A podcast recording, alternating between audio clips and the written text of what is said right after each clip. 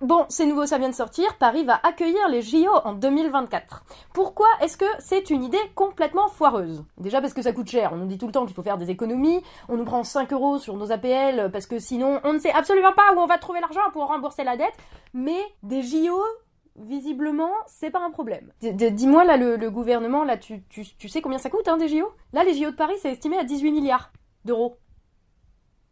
Alors, le, à côté, les économies que vous avez faites en prenant 5 euros par mois à je sais pas combien de millions de Français, ça sert à rien en fait. Et puis, et puis 18 milliards, c'est qu'une estimation, hein. ça va probablement coûter beaucoup plus que ça, parce que tous les JO, depuis qu'on mesure les coûts des Jeux Olympiques, ont coûté beaucoup, beaucoup, beaucoup plus cher que les estimations de départ. En moyenne, c'est à peu près 150% euh, de plus. Et puis, j'arrête tout de suite euh, ceux qui vont me dire que ça va rien coûter parce qu'on a déjà les infrastructures. Euh, ça, c'est le coût estimé hors infrastructure. Donc, les constructions de stades, de, piscines et je ne sais quoi d'autre, ça, ça, compte même pas dedans. Alors, du coup, oui, enfin, le, le, coût, il, il, est là. Mais du coup, on peut se demander qui va payer. Est-ce que c'est des gens qui ont de l'argent? Eh ben non, c'est Bibi, le contribuable. Alors, pour avoir vécu à Barcelone, une ville qui a accueilli les JO en 1992 et y avoir vécu en 2008, les gens se plaignaient encore de devoir amortir les coûts des Jeux Olympiques 16 ans avant. Et quand je vous dis amortir, c'est amortir en termes de prix des loyers et de taxes d'habitation notamment. Il hein. faut savoir que par exemple, là-bas, je payais 400 euros par mois pour une chambre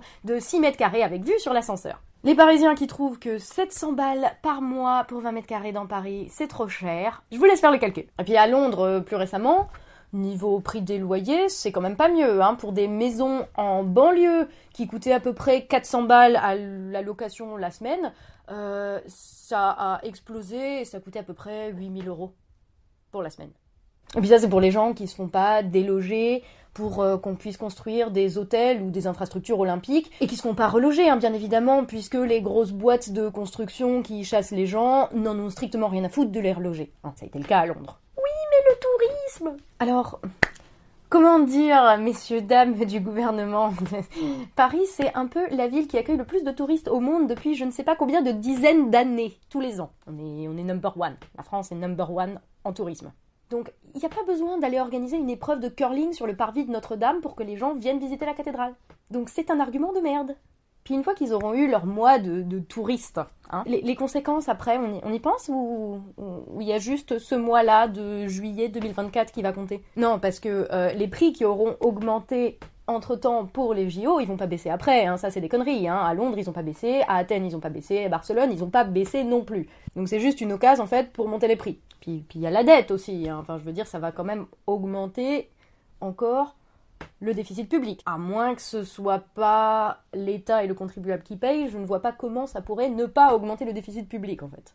Puis après, il y a la question des installations aussi. Qu'est-ce qu'on en fait, quoi? Parce que il suffit de voir à Athènes, à Pékin, euh, dans toutes les villes où il y a eu des installations olympiques construites pour un mois, c'est des trucs complètement à l'abandon. Hein, vous voyez les images là. C'est des trucs complètement à l'abandon. Euh, il y a euh, des piscines vides ou des piscines pleines d'algues, des trucs qui s'écroulent à moitié. Euh, donc on a viré des gens pour construire des infrastructures olympiques qui en plus ne servent à rien après. Alors je sais pas, hein, pour empêcher qu'il y ait des cas comme ça qui se présentent encore, on pourrait peut-être envisager que les gens qui se font du fric sur la construction des installations olympiques, genre les grosses boîtes de construction par exemple, ils soient responsables de démonter tout ça de manière écologique et responsable évidemment, après coup ou alors carrément que les villes qui ont investi énormément d'argent dans des infrastructures que les citoyens devront payer après euh, en dette publique, que ces villes-là, elles accueillent à nouveau les Jeux Olympiques dans des délais assez courts pour pouvoir rentabiliser les infrastructures et pas les laisser s'effondrer et être complètement à l'abandon pendant des années et des années. C'est du gâchis, c'est du gaspillage d'argent public. Et si vous voulez mon avis, ça, ça ressemble beaucoup plus pour moi à du gaspillage d'argent public que de payer des infirmiers à l'hôpital. Enfin bon. Donc voilà, j'ai pas de problème avec l'esprit compétition sportive. Je trouve que c'est sain, je trouve que c'est cool et c'est même plutôt fun à regarder. Mais est-ce que ça vaut vraiment le coup là? Et puis surtout, est-ce que c'est pas complètement hypocrite de nous vendre des arguments en mode euh, ça va faire fleurir le tourisme qui est déjà là, ça va nous faire gagner de l'argent? Non, ça va nous en faire perdre. Enfin, pas à tout le monde, puisque au final, les grosses boîtes de construction, les comités olympiques, et puis évidemment les gros promoteurs immobiliers, eux, ça va leur en faire gagner, mais derrière, c'est qui qui va raquer? C'est nous. Enfin bref, ceux qui ont déjà beaucoup beaucoup d'argent, ils vont s'en faire un max jusqu'à 2024. Et après, bah, ils garderont l'argent. Et c'est nous qui allons payer. C'est pareil que d'habitude en fait.